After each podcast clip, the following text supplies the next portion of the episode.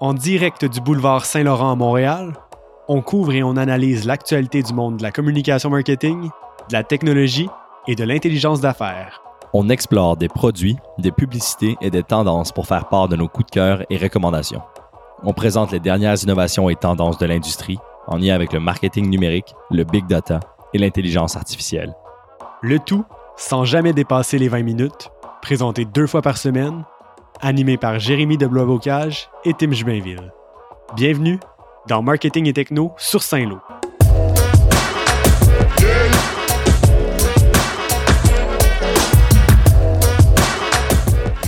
Jérémy de Blois-Bocage, bonjour. Bonjour Tim Jubainville. Comment ça va? Ça va très bien toi-même? Très bien, merci.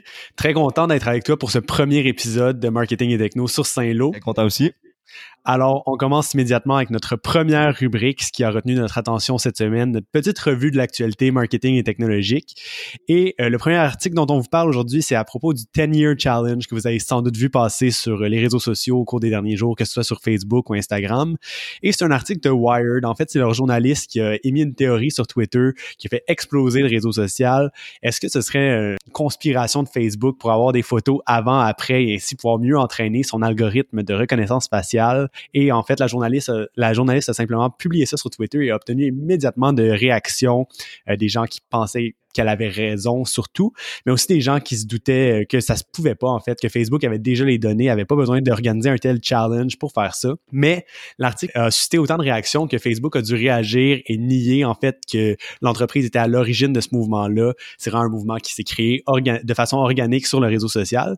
Mais c'est quand même intéressant qu'en 2019, cet article-là ait obtenu autant de réactions et ait susciter autant d'intérêt des gens là, sur euh, la vie privée puis les, al- les algorithmes de reconnaissance faciale. Ouais, on voit un peu la prise de conscience des, euh, des- Mhm. des- de la population là, au sujet de, de leurs données, puis un peu de- du manque de confiance que la population a euh, en- envers Facebook. Tout à fait. Puis ce qui était, ce qui était particulier dans ça, c'est que elle avait assez raison sur un point là, euh, sur le fait que c'était des données nettoyées qu'on offrait Mhm. à Facebook comme ça. Puis c'est un des plus gros défis là, de l'apprentissage profond d'avoir des données nettoyées. Euh, ce qu'on veut dire par là, c'est des données qui sont un peu déjà étiquetées. On, dit à Facebook, voici une photo de moi il y a presque exactement 10 ans et voici une photo de moi maintenant. Ça simplifie énormément le travail de tous les analystes qui allaient, qui peut-être allaient chercher les données à la main pour euh, fider leur alg- algorithme d'intelligence artificielle. Euh, mais là, beaucoup de personnes ont suivi la question. Facebook a probablement déjà des algorithmes Mhm. assez, euh, assez puissants pour faire tout, tout ce qu'ils veulent euh, sur, le, sur la reconnaissance faciale. Euh, il y a une particularité avec cela, c'est que c'est des algorithmes de vieillissement, puis il y a des fonctions intéressantes à, à ça. On pourrait penser qu'un jour Facebook voudrait faire de la publicité en fonction de ça, mais notamment là, euh, la journaliste euh, relève un point intéressant. Je pense que c'est en Oregon qui ont utilisé la technologie pour retrouver des enfants disparus. Euh, si on sait qu'un enfant a été disparu il y a une quinzaine d'années, ben on utilise l'algorithme de vieillissement, puis on peut savoir à peu près à quoi il ressemblerait aujourd'hui. C'est quoi la version la plus probable d'une telle personne euh, aujourd'hui? Fait que c'est assez intéressant, je trouve, comme, euh, comme utilisation plus euh, meilleure en fait de, de, de ces algorithmes. Ça pourrait être utilisé par exemple sur des affiches là, pour essayer de retrouver, vu qu'on n'a plus de photos à jour de l'enfant qui a été Exact, enlevé. là. Puis je pense que c'est quelque chose qui vient toujours chercher la population là, des enfants enlevés. C'est assez Mhm. euh, assez frappant comme exemple. Aussi là, ce qui a ce qui a ce qui a été intéressant avec ça, ça a été la réaction de du public Ouais. qui a eu tu sais, d'un côté les gens qui faisaient ça, qui étaient peut-être un peu moins connaisseurs avec ce qu'ils Ouais. faisaient de, de, de leurs données. Puis là, on voit que les gens commencent à se conscientiser avant de poser une action sur les réseaux sociaux. Puis je trouve que c'est intéressant ça pour euh, toute la population. Mhm. Une bonne réflexion à avoir avant de poster euh, certaines choses. Dans ce cas-ci, je pense pas effectivement que ce soit Facebook qui a créé le mouvement pour avoir ces données-là, mais on donne quand même toutes sortes de données à toutes sortes de réseaux sociaux sur Internet. En effet, les humains, c'est sûr qu'ils sont les plus grands générateurs de données, puis c'est un peu toujours eux qui sont euh, l'intermédiaire entre les machines qui apprennent et le, le- le monde physique, le monde réel qui qui est et qui euh, que les machines tentent de reproduire. Mhm. Et l'autre sujet marketing qui a retenu notre attention cette semaine, c'est la publicité de Gillette sur la masculinité toxique. On va vous présenter un petit extrait euh, de la publicité juste à l'instant, on en parle tout de suite après. Is this the best a man can get? Is it? We can't hide from it. Sexual harassment is taking over. It's been going on far too long.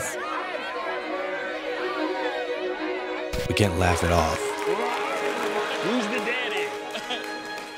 what I actually think she's trying to say. making the same old excuses. Alors, une publicité qui a généré énormément de réactions sur les réseaux sociaux. C'est une des fois que je pense j'ai vu une publicité qui avait le plus de dislikes sur YouTube. Donc, on était à le moment où prenons ça, il y a environ 600 000 personnes qui ont dit qu'ils l'aimaient versus 1,1 million de personnes qui disent qu'ils l'aimaient pas. Les réactions ont été vraiment euh, très, très partagées sur les différents réseaux sociaux. On pense à Twitter, Facebook moi, j'ai vu personnellement dans mon cercle d'amis beaucoup de gens qui partageaient la publicité de façon positive, mais c'est vraiment pas le cas de tout le monde. Et en fait, il y a même un article de GQ là, qui a été partagé qui nous disait si on veut vraiment obtenir le meilleur des hommes, ben, c'est pas avec ces réactions Twitter-là qu'on va l'obtenir. Euh, donc, vraiment, les gens qui étaient fâchés sur Internet que Gillette change autant son positionnement de marque. Pourtant, la marque vient essayer de réduire l'intimidation, le bullying sur, sur, Internet notamment. Tout ce qui est le mouvement MeToo vient en appui des femmes là-dedans. Alors, on se demande un peu la réaction négative pourrait venir d'où. Est-ce que c'est aussi juste le changement de positionnement soudain de Gillette qui pourrait être à la base de ça? Je pense qu'on a moins vu la marque agir sur ces, sur ces sujets-là dans le passé et c'est peut-être ce, ce repositionnement soudain là, qui vient créer autant de réactions. Moi, je pense que c'est un peu le clash là, entre le avant qui était un petit peu du empowering de la fierté masculine, tu sais, euh, soyez fiers d'être des hommes, soyez, tu sais, c'est mm-hmm. puissant, c'est, c'est Gillette, c'est Mac 3, tu sais, c'est la vitesse, c'est les trois lames qui te coupent pas, tu sais, c'était c'était quelque chose de plus euh, habilitant pour la fierté masculine. Puis là, on vient un petit peu à l'opposé avec une version plus nuancée de la masculinité, puis avec euh, des versions qui sont un petit peu moins traditionnelles. Puis euh, moi, ce que j'ai trouvé le plus, le, plus intéressant, encore une fois, dans cette publicité-là, c'est que il y a, à quelque part, il y a des experts en publicité, en marketing, qui ont conseillé à Gillette que le monde est prêt pour ce genre de publicité-là, que le monde est prêt pour une publicité qui est un petit peu plus progressive, qui est moins conservatrice. Puis les experts ont fait leurs calculs, puis ils se sont dit, ah, c'est, maintenant le plus profitable de, d'avoir ce point de vue-là progressif, puis de, de supporter un côté plus, plus nuancé de la masculinité. Puis c'est, le fait que la population est prête pour ce genre de publicité-là, selon ces experts-là, qui, euh, pour moi, est le plus intéressant parce que ça montre une véritable progression dans mm-hmm. les idées, puis quand même les grandes marques comme Gillette se mettent à faire des publicités de ce type-là, on a vu Nike il y a quelques mois. Je trouve que c'est une, c'est, une belle vision pour, euh, pour la suite des choses. Puis, au final, je pense pas que Gillette a vraiment un purpose. je pense que la raison d'être de Gillette est de faire de l'argent et non de, de, faire ça. Je pense pas que le, le purpose de Gillette est vraiment d'aller euh, faire... Aider les hommes à aider les hommes. Exact. exact. Mais je pense que le fait qu'il ait fait ça est intéressant. Mhm. On voit de plus en plus, comme tu le disais, des marques qui viennent prendre position puis venir défendre des causes. Je pense qu'on n'arrêtera pas. Puis euh, c'est super intéressant de voir quand même que ça se fasse et que ça se fasse sur le sujet de la masculinité toxique. On en parlait, il y a des experts là, qui sont venus faire différents calculs et qui ont peut-être été inspirés par le sujet de notre prochaine chronique. Euh, Jérémy, tu vas nous présenter le rapport Future Trends 2019 euh, de JWT Innovation. Oui, oui, je suis, je suis très content de présenter ce rapport-là. C'est un de mes rapports préférés à chaque année. Ben, ça fait juste deux ans en fait que je le regarde, mais je l'aime beaucoup. Euh, donc, il s'appelle le Future Trends de 2019 euh, pour cette année. Donc, c'est 100 trends, 100 tendances. Mm-hmm. Euh, et il y a 10 sujets, donc 10 trends par sujet. On a des sujets comme la culture, la technologie, l'innovation, le tourisme, les marques, le marketing, la nourriture, les boissons, vente au détail, luxe, etc. Donc 10 sujets qui sont représentés par 10 tendances. Puis je l'ai utilisé moi personnellement ce rapport-là à toutes les sources dans mes discussions euh, euh, dans le monde, académique comme dans le monde professionnel, euh, j'en parle avec les gens. ça donne des insights que je trouve qui sont assez profonds sur les points saillants de la culture autour de la Terre. Qu'est-ce qui a mhm. marqué la culture dans l'année passée, puis qu'est-ce que les experts prévoient pour l'année à venir. Puis souvent, on a un petit peu ce feeling-là que quelque chose qu'on pense est fondé, mais quand on, la, quand on le voit dans ces trends-là, si disons, moi je pense que euh, Instagram peut-être ralenti ces jours-ci, et là que je vois dans le Future Trend 2019, ah ben, faut peut-être une meilleure prise de mhm. conscience avec Instagram, ça vient fonder nos, nos, nos intuitions. Les exact, ça permet d'appuyer un peu nos, nos, intuitions sur des données qui ont, qui ont été recherchées par les experts de JWT. Et ce qui est intéressant, là, on va vous présenter nos deux trends euh, qui nous ont marqué particulièrement dans le rapport cette année. Et la première que tu nous présentes, justement, ça s'appelle Reframing Masculinity, et je pense que la publicité de Gillette vient parfaitement centré là-dedans. Exact, exact. Donc, on voit que cette, euh, cette, cette la, population était mûre pour euh, ce type de publicité-là. Puis je pense que c'est parce que à travers les années, les marques ont été un petit peu coupables de, euh, de renforcer, pardon, ou de créer des, des stéréotypes. Puis que c'est maintenant temps pour eux de faire amende honorable et de présenter une version plus, plus nuancée de la masculinité. Mm-hmm. Puis je trouve que c'est vraiment intéressant de voir que on, on prend les marques pour responsables d'une certaine situation actuelle dans le monde qui est une masculini- masculinité qui peut être un peu plus toxique.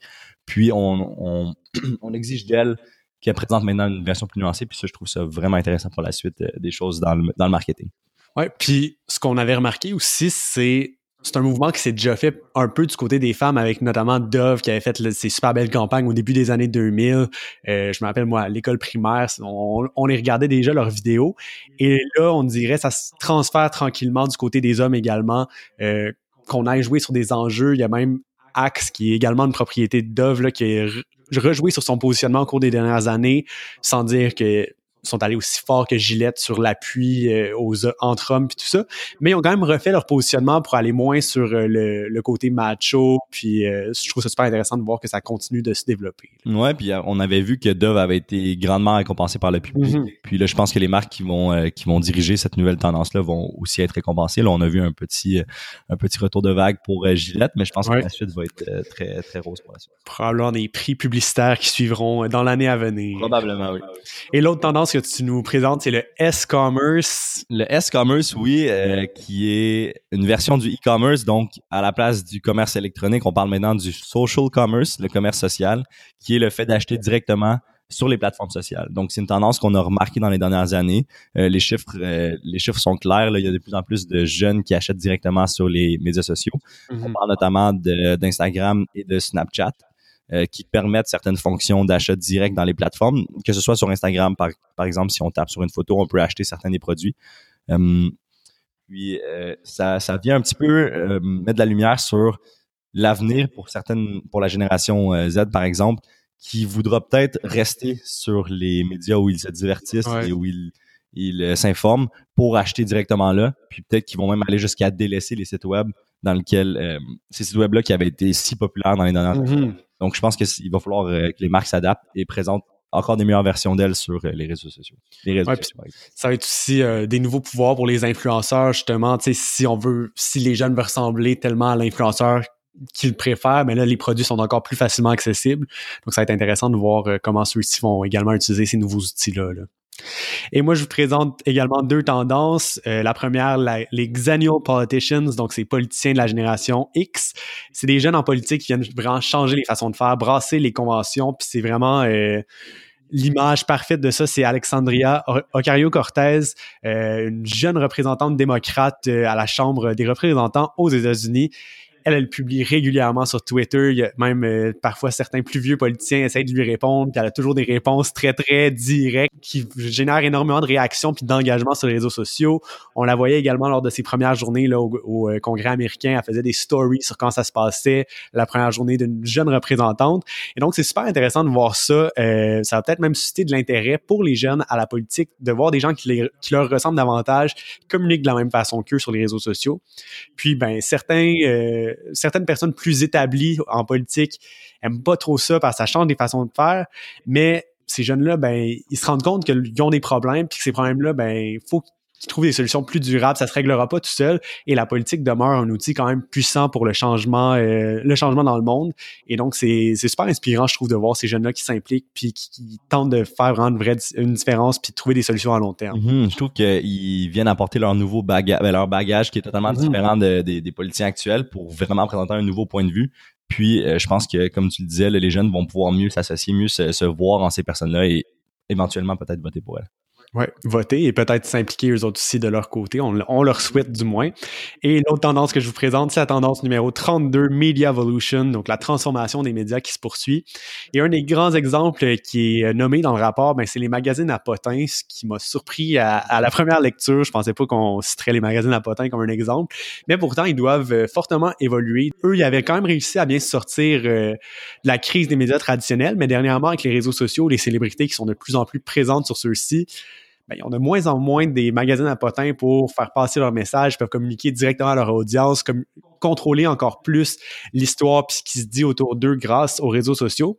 Et donc maintenant, ces magazines-là doivent se transformer, doivent transformer la façon dont ils produisent le contenu, notamment en créant des collaborations avec les vedettes pour créer les histoires, pour obtenir du contenu exclusif, pour continuer d'intéresser les lecteurs. Et euh, donc, c'est une transformation qui se poursuit vraiment du côté des magazines. Et ce que j'ai hâte de voir en, en, euh, 2019, c'est ce que Apple va faire de son acquisition du service Texture Texture, c'est un service en ligne euh, disponible aux États-Unis notamment et au Canada aussi. On peut s'abonner, c'était une dizaine de dollars par mois et avoir accès à toutes sortes de magazines, peu importe. euh, en fait, c'est un Apple Music des magazines. Euh, et Apple l'a racheté en mars 2018. Alors, j'ai très hâte de voir ce que l'entreprise va décider de faire avec euh, cette acquisition. Est-ce que ça va peut-être permettre de relancer les magazines en 2019? Euh, faudra suivre ça au cours des prochains mois. Mhm, on a suivi euh, les transformations que Apple a amenées avec, par exemple, iTunes et autres. Mhm. Peut-être qu'elle va tenter la même chose avec les magazines. Puis je trouve ça intéressant aussi de voir là, le- un peu la, la dualité dans les magazines entre les magazines à potins qui ont peut-être une saveur un petit peu plus euh, divertissante, qui semblent souffrir de cette, euh, cette montée des médias sociaux. Et de l'autre côté, les magazines plus euh, épurés, plus Mhm. dans lesquels le beau est plus présent, euh, connaissent une certaine popularité, surtout à travers des magazines qui ressemblent de plus en plus à des livres, Ouais. euh, tout simplement. Fait que je trouve que les- la montée des médias sociaux a amené vraiment cette différence-là entre les magazines qui sont un plus divertissant et, l- divertissant et l'autre plus peut-être euh, à la recherche du beau. En effet, puis les, mag- les magazines, c'est vraiment souvent des audiences très, très nichées. Donc, que certains puissent se permettre justement d'aller plus sur du high-end, d'imprimer sur du plus beau papier, se permettre plus de luxe sur la mise en page, puis aller sur le beau. Mais on en voit certains qui réussissent à faire du super beau contenu, puis qui continuent de super bien fonctionner, même en 2019, à travers toutes ces transformations. Et on passe à notre prochaine rubrique, le Je l'ai eu, j'en veux plus ou plus. Euh, chaque semaine, on va vous présenter un produit, un service, un livre qu'on a essayé et vous dire un peu notre avis. Et cette semaine, Jérémy, tu nous présentes l'application Headspace. Ou l'application Headspace, qui est une application de méditation guidée, euh, disponible sur iOS et Android, évidemment. Donc, c'est une, une application très simple. Elle donne accès à des médications, euh, des médications, encore une fois, méditations, euh, qui sont guidées par un moine anglais. Donc, euh, c'est des méditations qui sont assez intuitives, assez faciles à réaliser et qui sont thématiques. Donc, si par exemple, je veux développer ma créativité ou mon empathie, ben, je fais des méditations qui sont sur le sujet de la créativité et sur le sujet de l'empathie. Donc, on me guide à travers tout ça. Et je trouve que euh, des applications comme Headspace ou comme Calm euh, viennent un peu démocratiser la, la méditation. Puis ça, c'est bénéfique pour tout le monde. On l'avait vu justement dans le Future Trend de 2018 que la, la pleine conscience était Mhm. mm tendance de 2018. Et bien là, des applications comme ça viennent vraiment permettre à l'ensemble de la population d'en profiter à petit prix et n'importe où on est. Euh, donc moi, j'adore Headspace. Euh, J'en ai fait ma résolution 2019, OK. donc de méditer idéalement tous les jours. Et on en est rendu où, là, en ce 21 janvier? On est rendu à 18 séances de méditation en 21 Ok. jours, donc euh, tout de même respectable. Un jour de congé par semaine. C'est quand même pas smart. Smart. Euh, ce que j'adore dans Headspace, moi, c'est la facilité. D'abord, euh, je médite un petit peu de partout. Euh, puis, la deuxième chose, c'est un petit peu bizarre à dire, là, mais c'est la voix, tout simplement, du moine qui anime ces méditations-là. Vous entendez sa voix et directement, vous êtes dans un, dans un mood différent. Euh, c'est relaxant, c'est profond comme voix, puis ça nous met dans un mood de clarté intérieure, là, de paix, de détente. Alors, je l'ai eu. Est-ce que t'en veux plus ou plus? Je l'ai eu, je l'ai entendu et j'en veux plus, Tim. Excellent. Donc, la résolution qui se poursuit là, dans les prochains mois, on va te souhaiter, euh, on va te souhaiter de la respecter. Souvent, les résolutions, ça se perd au fil de la Oui, oui, oui, On- je me le souhaite aussi. Puis euh, en passant, si vous voulez la télécharger, elle est évidemment gratuite là, pour euh, les 10 premières séances. Puis après ça, c'est euh, un système d'abonnement. OK. Euh, Donc, à essayer et à télécharger. C'est disponible sur iOS ou Android. On passe maintenant à la rubrique questions de la semaine et cette semaine, ben, c'est notre premier épisode. Donc, on vous invite plutôt à nous envoyer vos questions de la semaine sur notre page Facebook Marketing et Techno sur Saint-Lô et on pourra y répondre au cours des prochaines semaines aux différentes questions que l'on va recevoir. Alors, c'est ce qui complète ce premier épisode. Merci de nous avoir écoutés. Tous les liens là, pour tout ce qu'on a discuté au cours de l'épisode sont disponibles dans la description de l'épisode. Jérémy, merci Merci à toi, Tim. et on se retrouve très bientôt.